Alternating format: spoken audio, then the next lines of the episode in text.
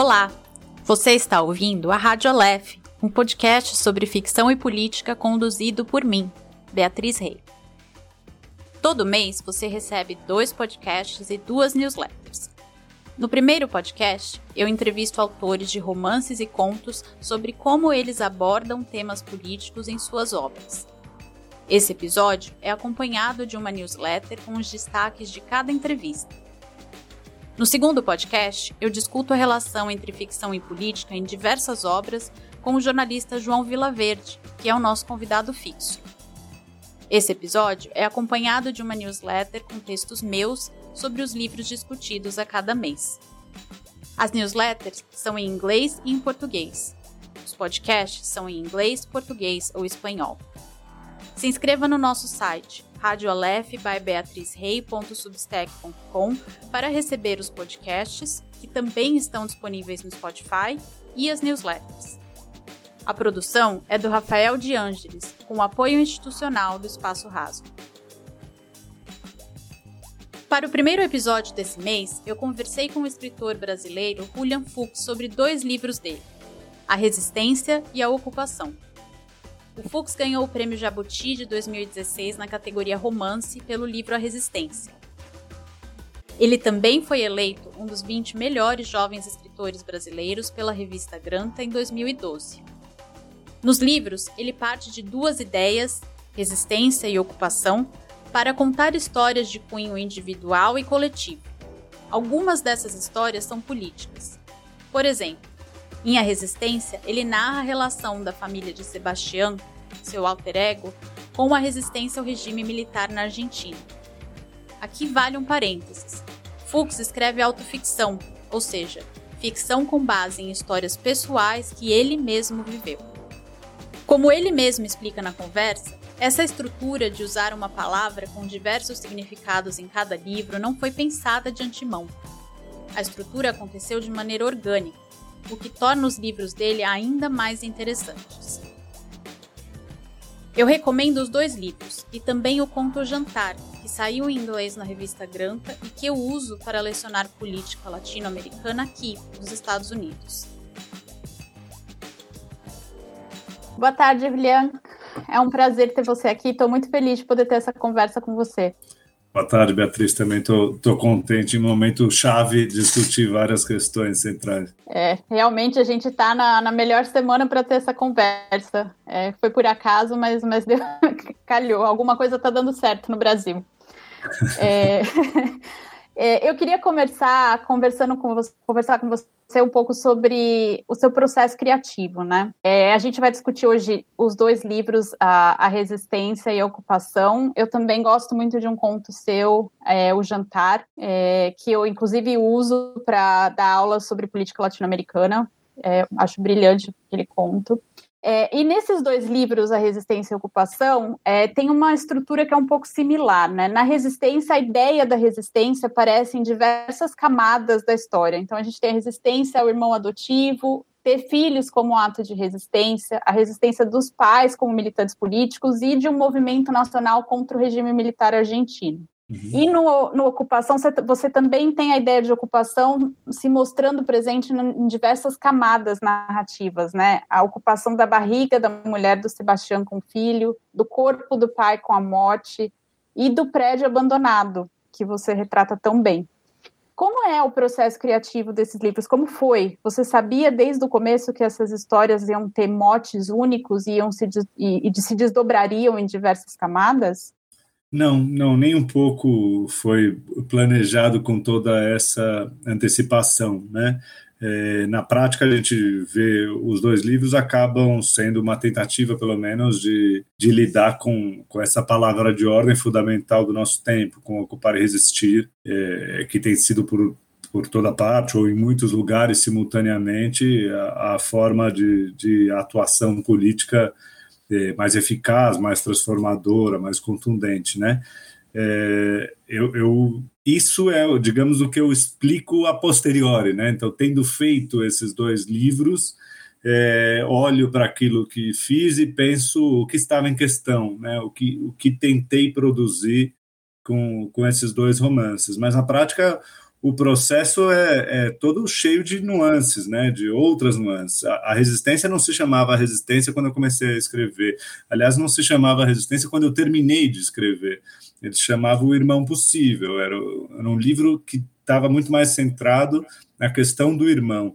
E por um acaso total, quase, é, o livro saiu seis meses depois do irmão alemão, do Chico Buarque, né? E, um, o irmão alemão tinha transitado em, em sigilo total, então eu não, nem sabia da existência desse livro.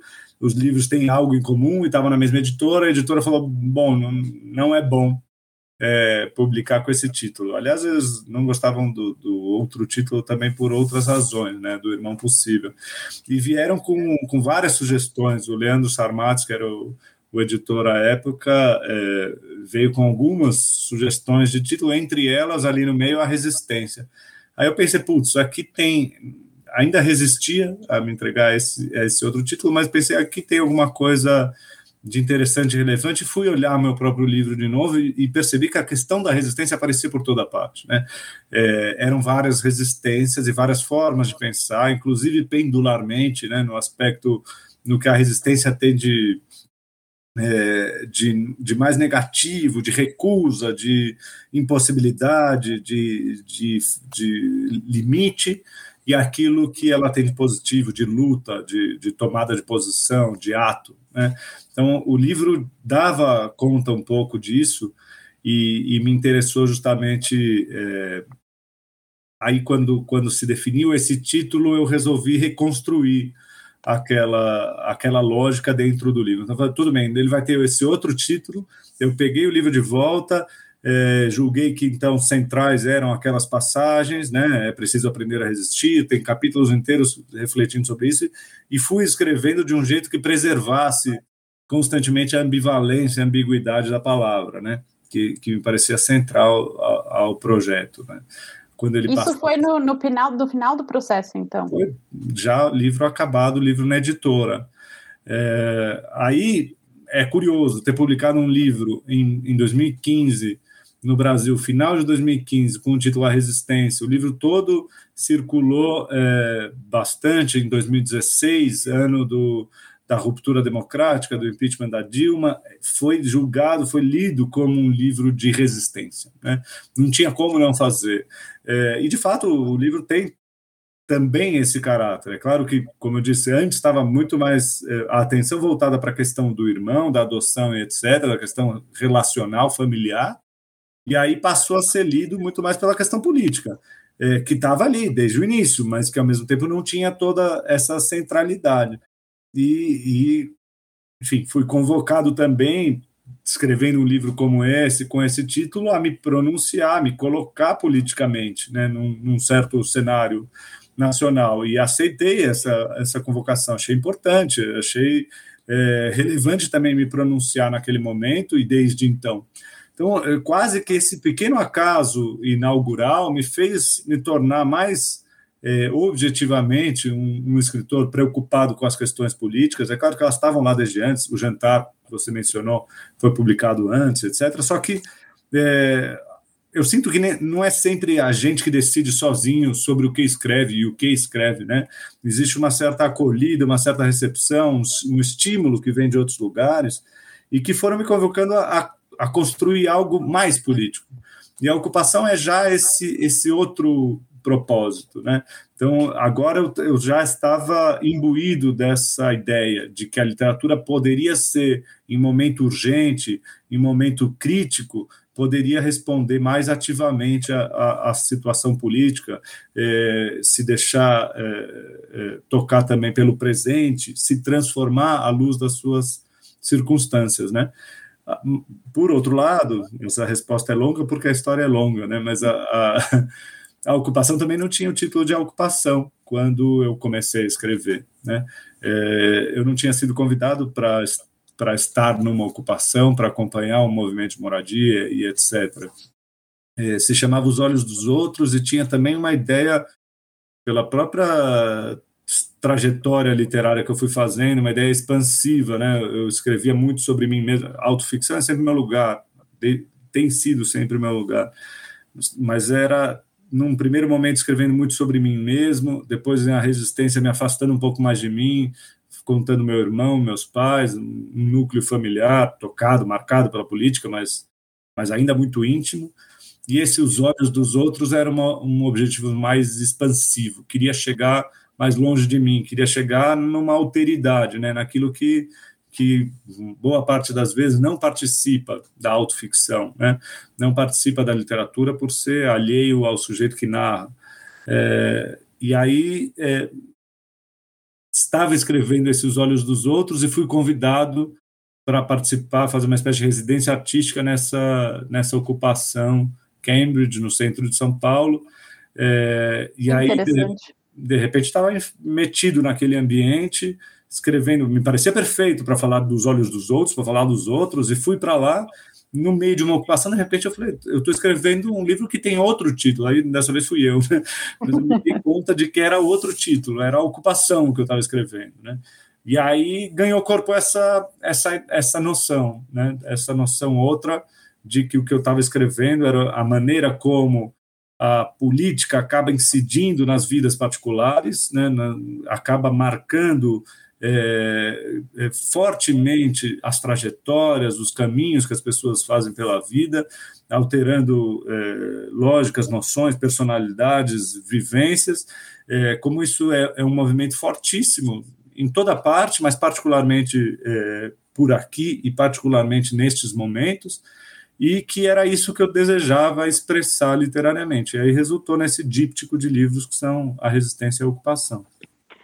É, quando você fala em autoficção, é, então a gente pode partir do pressuposto de que, por exemplo, na, em ocupação, os relatos que aparecem ali da, da, do, do, prédio que está ocupado são relatos são baseados, é, você diria que são baseados nos relatos que você escutou ou são os relatos que você escutou?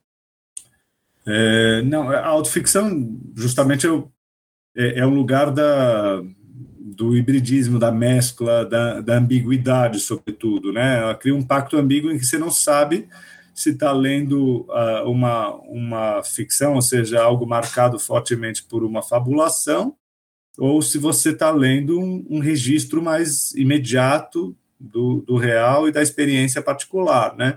A autoficção justamente faz esse jogo constante de aproximação e afastamento em relação ao real. Não é uma reportagem, né? É, então, eu não poderia nunca afirmar, mesmo que fosse uma reportagem, mas hum, não sendo, eu não poderia nunca afirmar que essas são as vozes das pessoas que ali estavam. Mas, sobretudo, eu, eu, eu, sou um escritor com muita dificuldade de inventar. Né? Isso digo há muito tempo e já percebi é, em mim mesmo. A fabulação não é o meu forte. Sou um escritor com, com pouco, pouquíssima imaginação. Então, o que faço é observar, ouvir e, e onde entra a ficção? No deslocamento. É, eu desloco daqui para lá, esta história eu ouvi aqui, ela vai parar dentro da ocupação, essa outra eu ouvi na ocupação, mas era um, um perfil um pouco diferente. Então, não era, você não vai encontrar textualmente aquelas pessoas e aquelas trajetórias na ocupação. Algumas delas sim, mas, por exemplo, um, uma das figuras centrais do, do romance Ocupação, que é o, o, o Sírio, Najat, é um refugiado que eu conheci na França, quando estava numa residência artística lá, e que me chamou, me convocou para fazer o relato é, assombroso da trajetória dele, é, enquanto eu ainda estava escrevendo A Resistência, e me fez uma série, uma série de, de, de narrações sobre, sobre o que ele tinha vivido como uma das lideranças da Primavera Árabe, das da prisão, da perseguição que sofreu, da situação de desnorteio na própria vida dele e do povo sírio como um todo. É, e aquilo que ele me contou permaneceu em mim, ficou em mim durante muito tempo. Eu não sabia o que fazer com aquilo imediatamente. Eu estava escrevendo a Resistência, que era sobre o meu núcleo familiar, sobre a Argentina Brasil, aquilo não cabia de forma alguma, mas ao mesmo tempo ele me convocava para narrar algo sobre ele, né? É, e aí aquilo ficou durante anos em mim, e quando me pus a escrever Os Olhos dos Outros, é, percebi que Najat devia ser uma figura central ali e situei ele num outro lugar, que é a ocupação de moradores sem teto de São Paulo. É, entre os tantos refugiados que ali se encontram. Mas esse é já o deslocamento da ficção, né? Vários outros são refugiados que ali estavam, né? O Demétrio Paiva, se você procurar é, é esse peruano refugiado, você vai encontrar ele numa, numa ocupação no centro de São Paulo. Ou seja, tem essa, essa inconstância. Às vezes é um, um registro mais próximo da realidade, às vezes um registro mais deslocado. Você falou da, da resistência, como trata da, das suas relações familiares. É, você pensa na sua literatura também como uma literatura de filiação, é, dado o foco na sua, da, na, que você dá na relação sua com a sua família? É, sim, a resistência particularmente acho que acho que se aproxima desse tipo de, de olhar para a literatura, desse tipo de registro, né?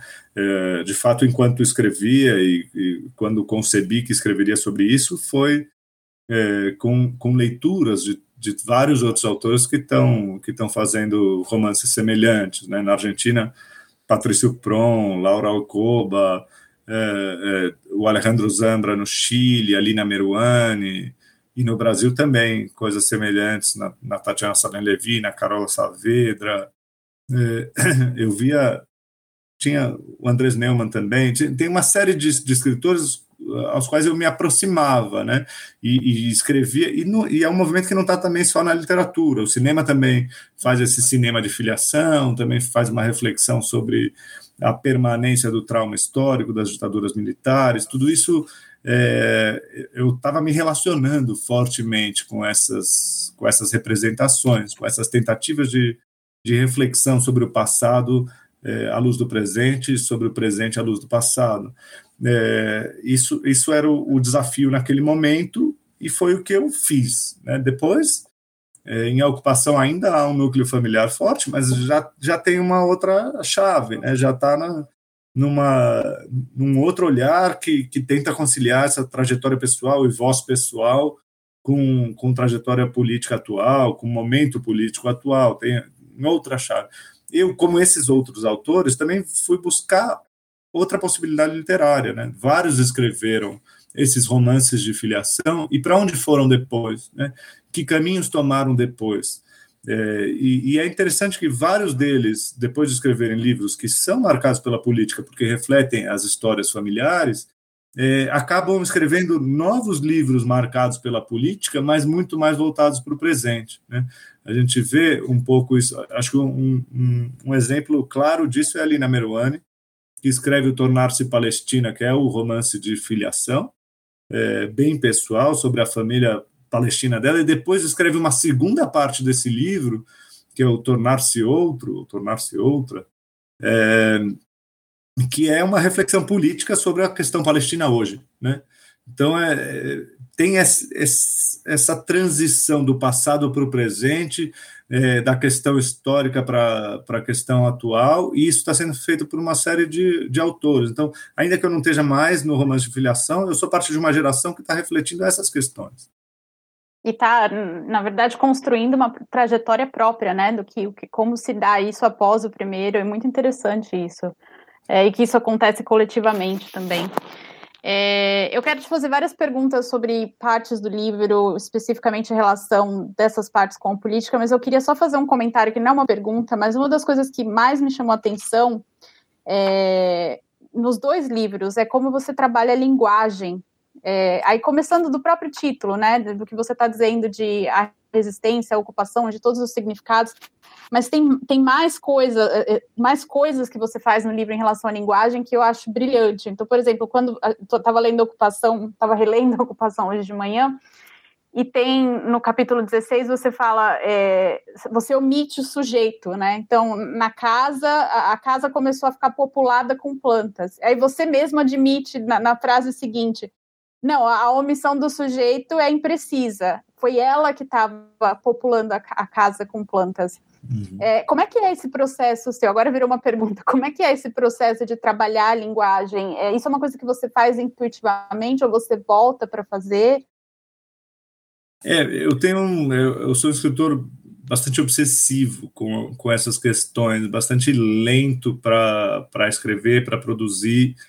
É, tem uma, uma maneira de, de escrever que geralmente não, não se recomenda para ninguém, eu não recomendaria, que é só sair de uma frase quando considero que ela está acabada, pronta, só sair de um parágrafo quando considero que está acabado, pronto, e pelo contrário, quase ser incapaz de retornar é, e de reescrever, né? Porque tem um grau de, de imersão naquele primeiro momento de escrita, de concentração naquela escrita que não se recria depois. É muito difícil de você retornar àquele estado mental da, da criação primeira de um texto, né?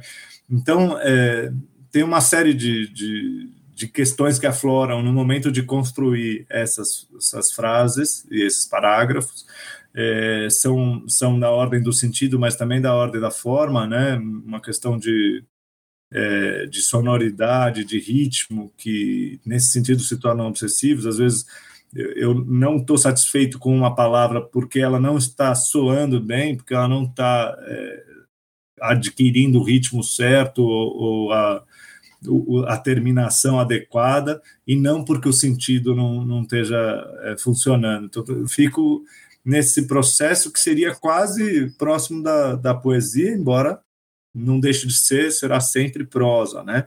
É, e não, não necessariamente vem à tona para o leitor como um processo poético, é, é, a leitura de um texto em prosa, mas para mim mesmo é, tem esses mecanismos.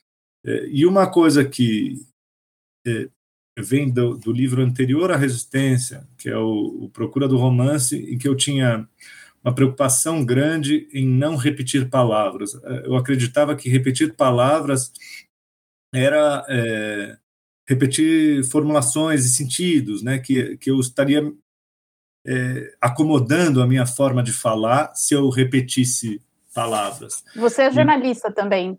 Também, também. É, Talvez isso venha um pouco do jornalismo. tem essa preocupação, só que o jornalista às vezes segue uma lógica de não posso repetir a palavra nesse intervalo de três, de cinco linhas. A minha preocupação é não repetir uma palavra num romance inteiro. É, algumas palavras-chave, e, e, se tornava cada vez mais é, atordoante né, escrever desse jeito. Eu, era um pouco maníaco do Ctrl L, precisava achar onde a palavra estava, como tinha aparecido, dar um novo sentido, uma nova atribuição àquela palavra. E, e, escrever foi se tornando penoso. Quando eu comecei a resistência, eu não queria cair de novo nisso e, e desejei repetir. Falei, não, agora eu vou aceitar a repetição como parte da minha forma de escrita. E o livro começa assim, né? Meu filho, eh, meu irmão é adotado, mas não posso e não quero dizer que meu irmão é adotado. A repetição está dada, é de partido. E a repetição se torna sistemática, ela, ela passou a ser uma parte do, do meu modo de escrever, é, quase também para criar essa ressonância e para justamente ir criando não o sentido pela, pela diferença, pela escolha outra de palavra, mas o sentido pela variação. Então a resistência aparece muitas vezes, mas ela vai aparecer com sentidos diversos. A ocupação aparece muitas vezes, vai aparecer com sentidos diversos. E outras palavras que, que vão atravessando o texto, por exemplo, em ocupação é muito evidente o, o jogo com ruína, né? Ruína é, é, é, insistente e vai aparecer em diversos contextos, e eu tento, no fundo, eu não fugi tanto daquele, daquela preocupação do procurador, mas porque eu continuei controlando, né? Então aqui eu vou colocar ruína, assim como eu fiz no capítulo 5 e no capítulo 2, e, e, e, tem, e tem o Ctrl L retorna várias vezes mas é, mas é isso, é uma, uma preocupação, é uma noção de que o que a gente tem como matéria bruta é a palavra, é com ela que a gente está dizendo eh, e, e, e, insinuando tudo que a gente pode. Então, é, é ali que tem que recair o máximo da nossa atenção na escrita. Né? Legal. É, bom, agora a gente vai mudar para a parte, trans, fazer a transição para a parte mais política da nossa conversa, é, menos em literatura.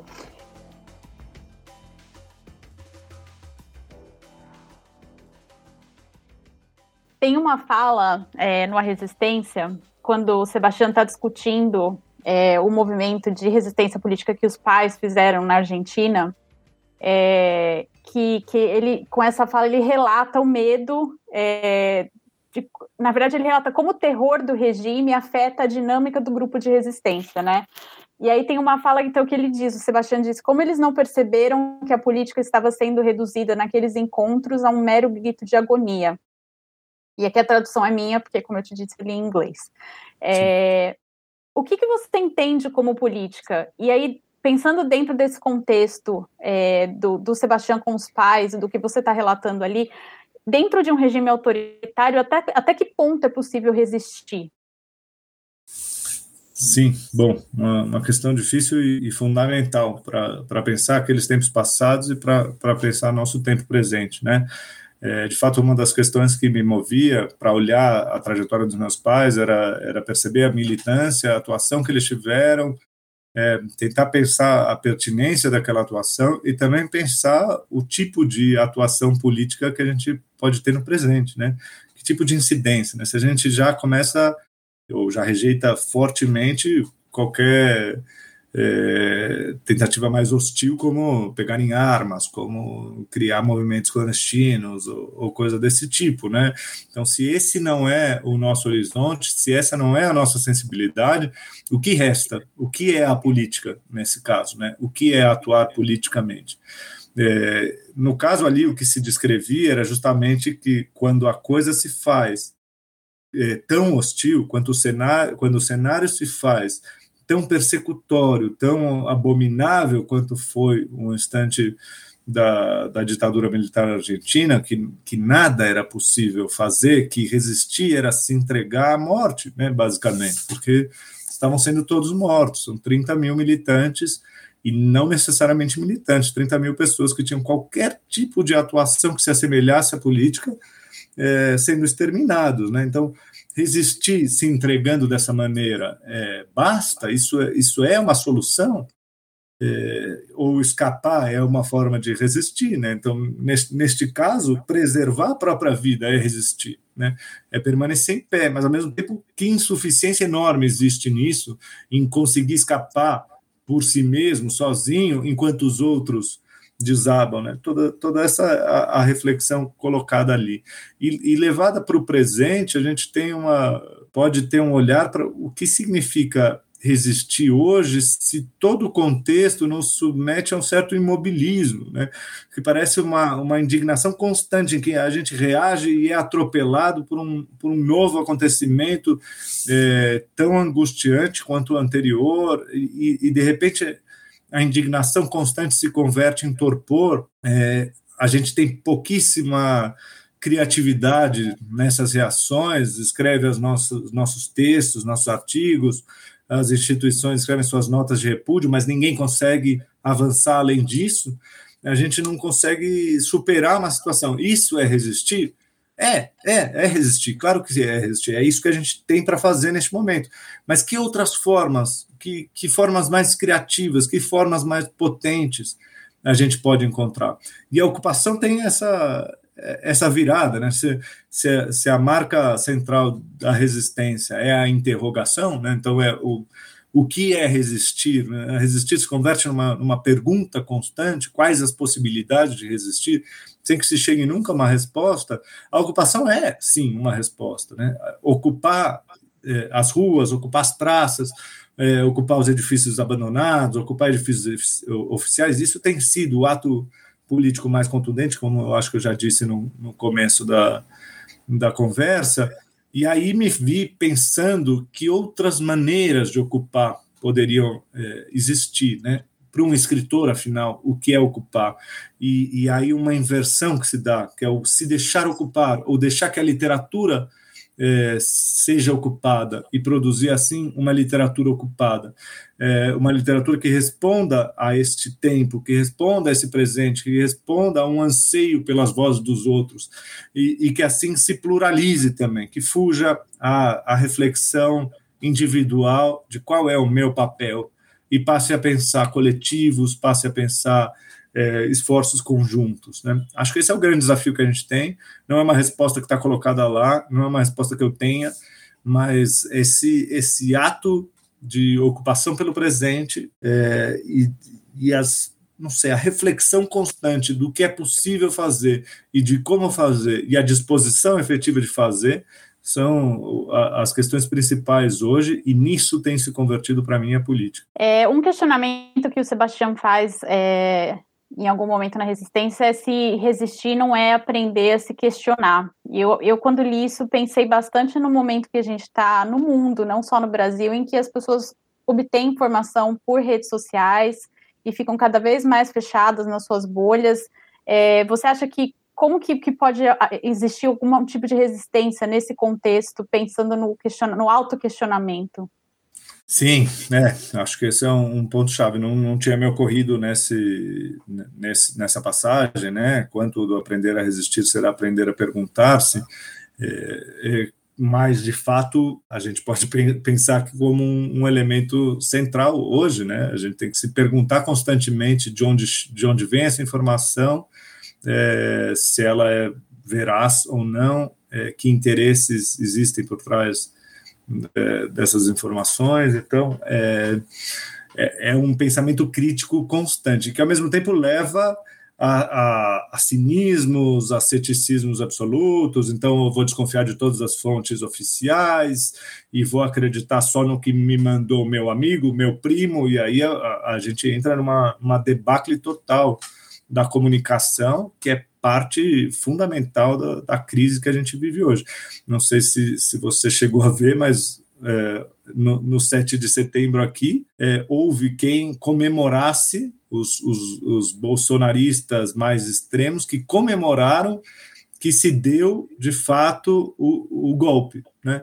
Então, eles, para eles chegou a informação de que eles foram para Brasília, eram caminhoneiros, tomaram a, a, a capital e o, e o, Bolsonaro declarou estado de sítio, ou seja, eles venceram. O, o STF seria fechado. Tal.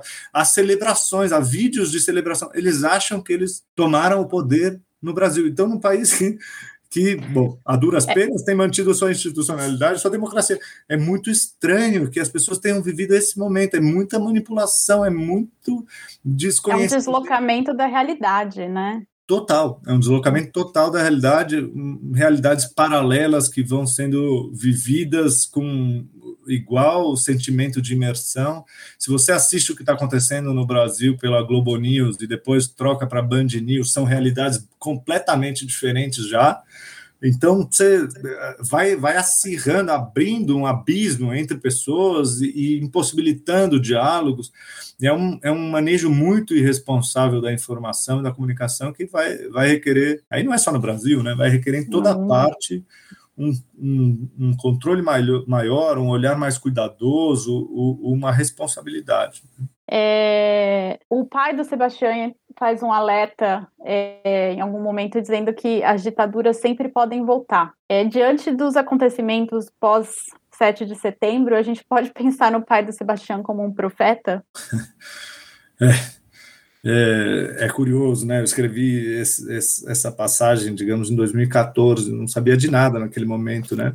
É, as ditaduras podem voltar. É, essa declaração dele se referia a, a, a, tinha um modo extemporâneo, anacrônico Sim. de falar, porque era aquela ditadura, era, era a explicação de por que, que eles não contavam tudo, né? Por que, que eles omitiam certas ações, certas atuações, né? Não podiam falar do passado abertamente com os filhos. E aquilo me parecia ao mesmo tempo é, muito lúcido e, e, muito lunático, assim, porque não, aquela ditadura não vai voltar. Mas é muito lúcido pensar que a ditadura pode, pode voltar. E naquele momento que me vi é, tentado a responder, e respondi literariamente, é sim, as ditaduras podem voltar, mas mesmo em situação democrática, mesmo quando as hordas marcham às urnas bienalmente, seus arbítrios, suas opressões podem também estar presentes, podem se manifestar. Isso foi, de repente, depois de ter escrito aquilo, a escalada autoritária no Brasil foi tão forte que as duas afirmações meio que se confirmaram inesperadamente, né?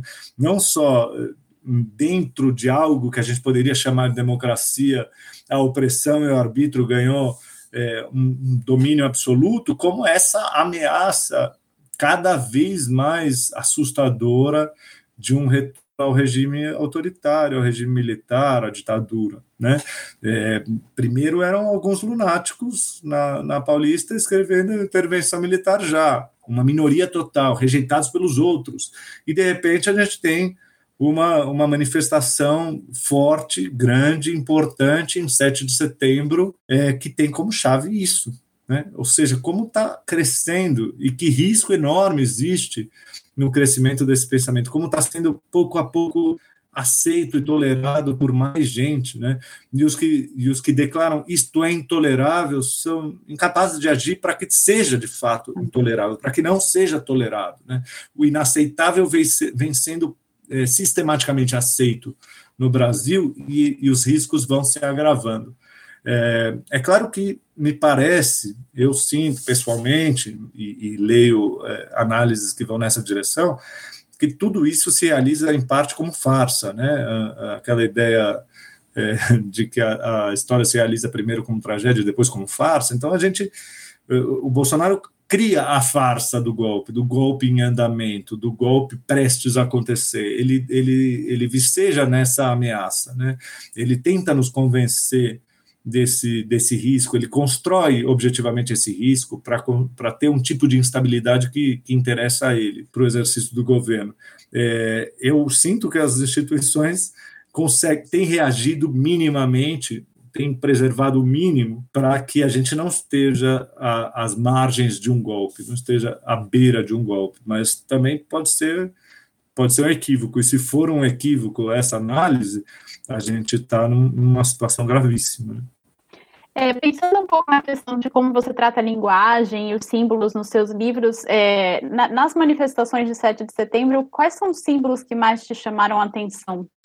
Bom, a gente tem os símbolos de sempre, né? Muito curioso é, é, o uso, por exemplo, da, da camisa da seleção brasileira, análises interessantíssimas feitas a partir dos. Tem, tem um, um, um semioticista chamado Paulo Demuro, é, italiano, mas, mas brasileiro há muito tempo também, que faz análise de como toda a linguagem futebolística, os símbolos futebolísticos vão sendo incorporados pela, pela militância bolsonarista e vão se tornando o cerne desse discurso político, coisa, coisa estranha, movimento estranho de se fazer, e recentemente o, Gregório do Vivier apontando a, a, a, peculiaridade de terem escolhido esse símbolo exatamente depois da debacle da seleção brasileira, né? ou seja, depois do 7 a 1, este é o nosso símbolo, ou seja, é um símbolo de derrota, de ruína, o que eles, o que eles abraçam para si mesmos.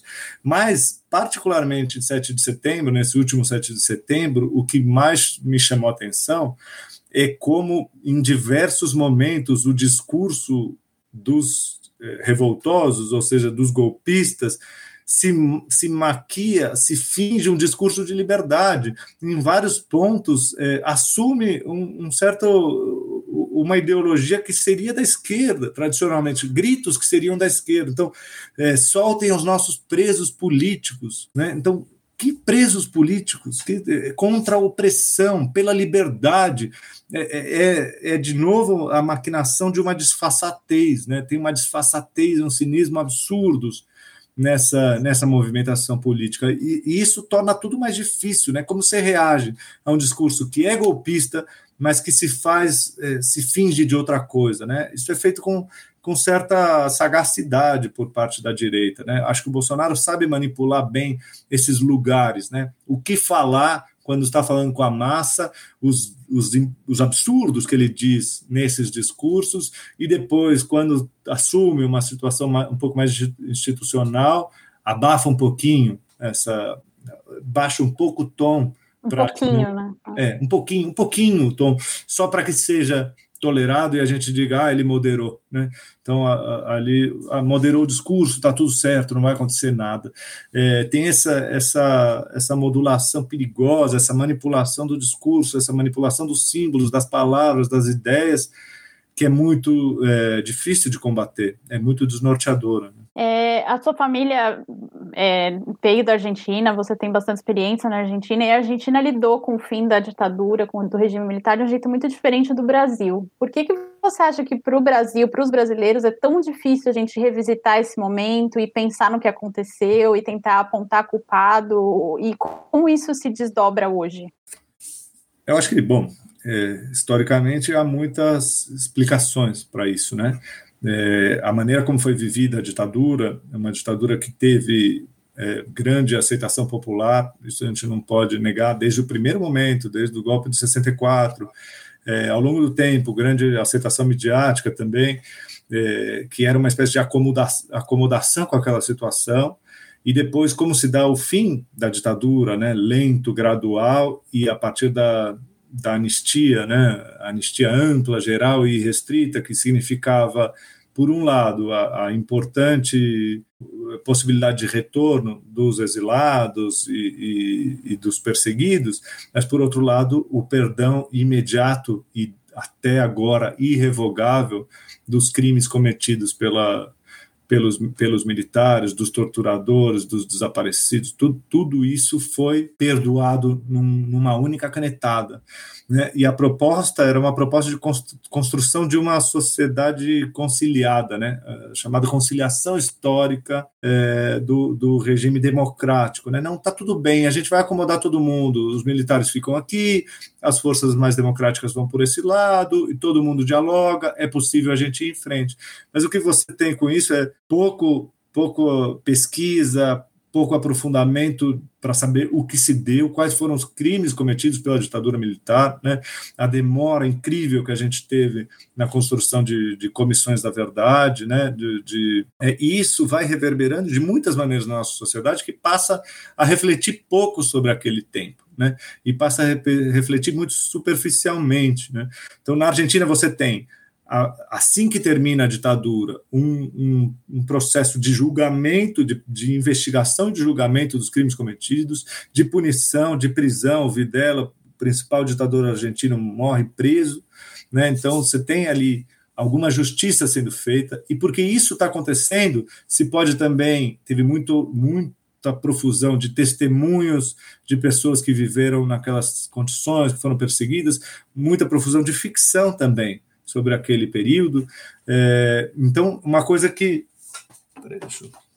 que a, a, sociedade como um todo consegue é, elaborar aquele passado e fazer daquele passado uma outra coisa, a base um pouco é, mais firme para construir uma nova sociedade. No Brasil, nada disso se dá, né? nem a pesquisa histórica, é, claro que com exceções, né? muita gente pesquisando, o movimento Tortura Nunca Mais, algumas, alguns ficcionistas elaborando já durante a ditadura, depois da ditadura. Mas esse processo ganha um pouco mais de fôlego em tempos recentes, né, com as comissões da verdade. É, com as comissões da verdade, também a ficção passa a ser é, mais possível. Isso é muito interessante, né? Esse movimento. A gente percebe que para fabular a gente precisa de um mínimo de informações. Se a gente não tem, a gente não consegue narrar, né? É, mesmo que a gente deseje inventar uma história, não é tão possível se faltam as informações. Exemplo marcante disso é o Marcelo Rubens Paiva, com, com Ainda Estou Aqui, que escreve todo um romance sobre o desaparecimento do pai dele, quando descobre finalmente como ele foi morto, as circunstâncias dessa morte, morto sob tortura, né?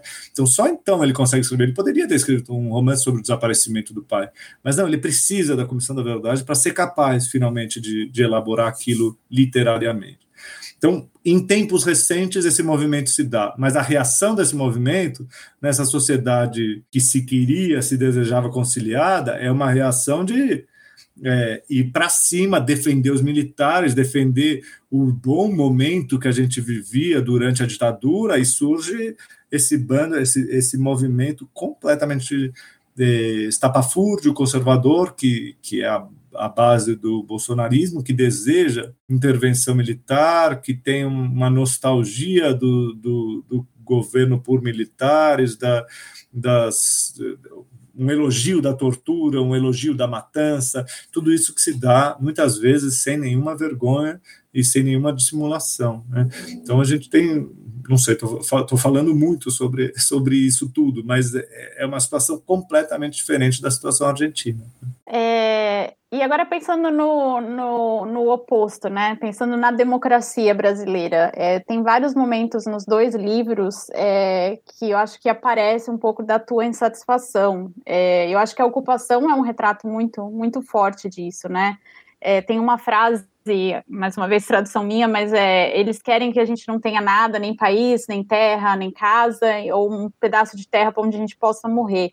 Essa, essa não participação de uma parcela da população, acho que aparece, por mais que alguns sejam refugiados, outros não está claro se são refugiados ou não, então acho que isso aparece bastante forte no, no ocupação. É, e o próprio Sebastião se diz agoniado com o Brasil, né? Quais são as agonias que você, William, vê em relação à democracia e para além do, do momento que a gente está vivendo de, de autoritarismo crescente?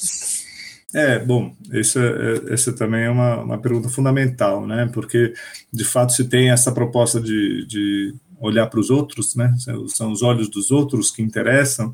É óbvio que a gente pode ter essa preocupação constante da, da perda de uma institucionalidade democrática no país, mas que essa institucionalidade não é suficiente, né? ela não, pres não preserva a cidadania de muita gente, de um imenso contingente de pessoas. Uh, houve uma evolução em tempos recentes, mas essa evolução foi, foi seguida de um retrocesso é, grande, poderoso, que é o que a gente tem visto. E a situação, a, a conjuntura de retrocesso, é, é o que eu estou tentando narrar ali em ocupação. Esse sentimento deles de isso é uma coisa ouvida diretamente lá no, no, na frente de luta por moradia. Eles acolhem os refugiados porque eles sentem também grande identificação com aquela situação. Né? Eles são refugiados em, em, terra própria. Esse é o sentimento deles por lá. Eles não têm os seus eh, direitos mais elementares preservados e assim se sentem eh, excluídos e são. E, é efetivamente o que eles são. Eles não têm um, um país possível para si mesmos. Eles não podem ter um sentimento de pertencimento nesse lugar e não podem se sentir contemplados por uma por um estado de direito. Né? Então, é, nesse sentido, se a gente olha para esses outros, é claro que há uma insuficiência dentro da própria democracia, dentro da sociedade que a gente está tentando é, constituir. E uma deficiência que pode ter passado por, por, essas oscilações recentes, mas ela é histórica. Né? Então, ela, ela vem de, de, de um, um longo caminho, de séculos de desigualdade, séculos de, de discriminação. Né? É, isso tá, não tem como se aproximar dessas causas, dessas lutas, sem, em alguma medida, narrar isso, né? sem fazer com que isso aflore nessas outras vozes. Mas justamente porque é, não basta e não faz sentido a voz deste homem branco de classe média é, falando sobre isso, precisa ter uma aproximação a essas outras vozes, e esse era o meu anseio de fazer com que elas ocupassem o meu livro. Né? Então, a, a, ouvir os outros e fazer com que esse, essa voz dos outros repercuta ali dentro, né? tome conta de certas passagens, é, fale com as palavras deles ou com as minhas, né? É, é uma, era um anseio grande do livro e um, de, um dos desafios, porque isso não, não tem como ser efetivamente feito. Né? É, esse é o limite do livro, essa é a construção problemática que ele tem. É, é, essa, esse foi o esforço formal que eu fiz no livro e, e que não podia deixar de incorporar também a, os conflitos, as tensões e as contradições que esse esforço traz. Né? Inclusive relacionando com, com outras tentativas semelhantes feitas ao longo da história da literatura brasileira. Né? O, o, esse sujeito intelectualizado que se aproxima do campo popular para narrar esse campo, é, há, um, há um, um, conflito, há um problema nesse, nesse movimento, há também certo paternalismo nesse movimento. Tudo isso tinha que ser discutido, tinha que ser parte integrante do conflito do próprio livro. Por outro lado, se, eu, se me permite uma observação quase final, é, o meu, meu sentimento em tempos recentes oscilou um pouco dessa noção de literatura ocupada, é, dessa noção que me veio enquanto escrevia a ocupação e a ideia de que a literatura, em circunstâncias excepcionais, deve assumir certa excepcionalidade e se deixar ocupar pela política, é, em tempos recentes, com a dramaticidade incrível que assumiu a situação brasileira, é, a partir da eleição do Bolsonaro, com esse governo é, assombroso que a gente viu, terrível, tem visto tão letal, meu sentimento é de que a resistência voltou a se pluralizar um pouco, né? De que a gente precisa de mais do que só uma resposta imediata, de que a gente se fez às vezes reféns dessa situação, a gente não tem sido muito mais capaz de falar de outra coisa ou narrar outra coisa ou se deixar ocupar por um outro tempo, seja passado ou futuro, é, que, que a gente sucumbiu diante da, da gravidade disto. E assim, minha noção de literatura ocupada é, passou a ser um pouco incômoda, porque pareceria ocupada por isso e desocupada por todo o resto. E aí comecei a pensar que a gente precisaria de mais do que isso, de mais do que simplesmente uma literatura política que responda ao presente, que a gente precisaria de tudo, né? de todo tipo de literatura e do que eu acabei passando a chamar de literatura total, né? uma literatura que fala da política, mas que fala também do que não é político, que fala do, do alheio, mas que fala também do que é próprio, do que é íntimo, é, e que tenta dar conta do passado e do futuro e, e, e nisso tocar também o presente. Eu acho que tem que a gente precisa ter grandes anseios para a literatura é, neste momento que vão muito além do, do próprio anseio político e do próprio imperativo político que às vezes a gente sente. Né? A literatura ela precisa ser nesse instante tudo que a gente almeja que ela seja. Se você, eu acho que principalmente no, no Resistência, eu, eu como leitora enxergo muito a tua literatura fazendo isso. Eu acho que tem algumas, é, algumas cenas ali que você descreve, descreve. A primeira que me, que me vem na cabeça é o quando tem um jantar na família que é cancelado é, por conta do receio do, dos amigos, né, de, de se misturar com, com a família do Sebastião, é, de como a política entra no cotidiano das pessoas de uma maneira que você não está, na verdade, discutindo nada político ali, né? Você está discutindo sentimento, emoção. É, e eu acho que isso é uma coisa muito poderosa, principalmente no momento que a gente está vivendo de polarização, de pessoas que não conseguem conversar, é, mas você consegue puxar a gente pela emoção. E eu acho que isso é uma coisa que, que me tocou muito no, nos, nos, dois livros e me tocou bastante no conto também. É, e por isso tá, daí o meu interesse entre política e ficção, porque eu acho que a gente consegue fazer essa ponte. Uhum. É, e tra talvez trazer mais gente, que acho que é uma coisa que a gente precisa fazer, né? Dado o, você disse, começou com meia dúzia de pessoas defendendo o autoritarismo, agora a gente está vendo essas manifestações todas. Eu acho que a literatura, não pensando ela de maneira política, mas pensando nela como, como essa ponte é, emocional mesmo. E eu acho que você traz a gente para o cotidiano de uma maneira que, que, que toca. Não Sim. sei se você vê seu próprio trabalho assim, mas é, é como, eu, como eu vi. Não, te agradeço é, é, essa leitura tão é, cálida do texto e, e, concordo plenamente com, com essa ideia, porque é, se não for para ver também uma, uma dimensão de, de afeto, e de afeto no, no sentido mais amplo, de sensibilidade, por que, que a literatura teria algo a contribuir? Né? Por, que, que, a gente, por que, que não basta a ciência política ou não basta a sociologia? Né? A literatura pode trazer algo mais para essa chave, para a gente é, compreender de outra maneira esse contexto e essa realidade. Então, de fato, é, acho que só, só faz sentido uma literatura política que seja permeada por esses outros campos todos, né? Aproveite e se inscreva também na nossa newsletter no Substack, radioalef by beatrizrei.substack.com. Esse projeto tem o apoio institucional do Espaço Rasgo, uma casa de cultura que promove a arte, o conhecimento e o debate.